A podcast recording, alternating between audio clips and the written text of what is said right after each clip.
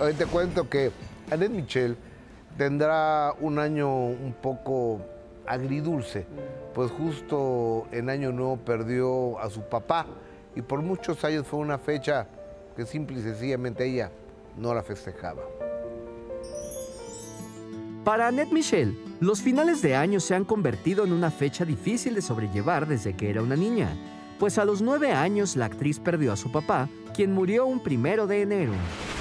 Sí, por supuesto, mi papito, que está en el cielo, que, que lo amo, lo adoro, se murió un primero de enero. Durante muchos años no celebré Navidad ni Año Nuevo, pero bueno, desde que me convertí en mamá, regresó todo este espíritu y adoro estas fiestas, me encantan y, y pues este, creo que valen mucho la pena, ¿no? Cuando ves las caritas de los niños de cómo lo disfrutan. Por otro lado, Annette se encuentra muy feliz de haber filmado este año una trilogía titulada Hasta la Madre de la Navidad, una de ellas ya disponible en una famosa plataforma de contenidos.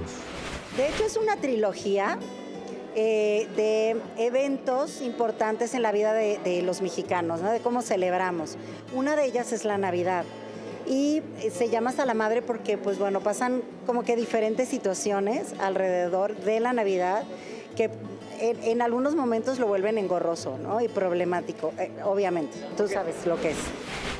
Annette Michel afirma que estos proyectos buscan mostrar que no todas las personas vivimos la Navidad y el Año Nuevo de la misma manera, y esas fechas muestran la diversidad de situaciones.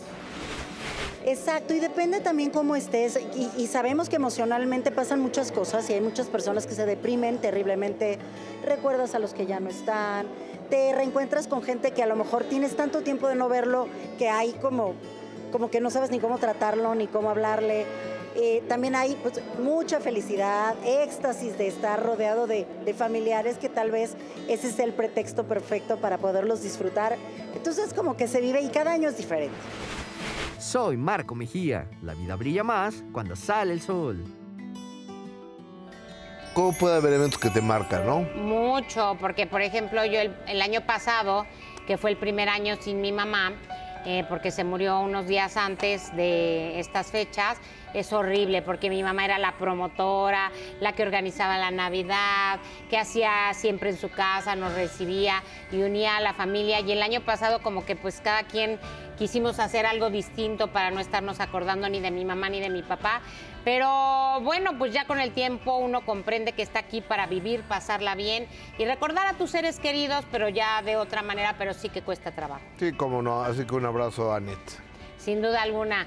Oigan, y además con esto que el papá murió cuando ella era muy niña, en un primero de enero, y por eso sus hijos la animaron para celebrar. Y ahora, cuando están los niños, son, te dan alegría, te dan luz, te dan ganas de adornar la casa.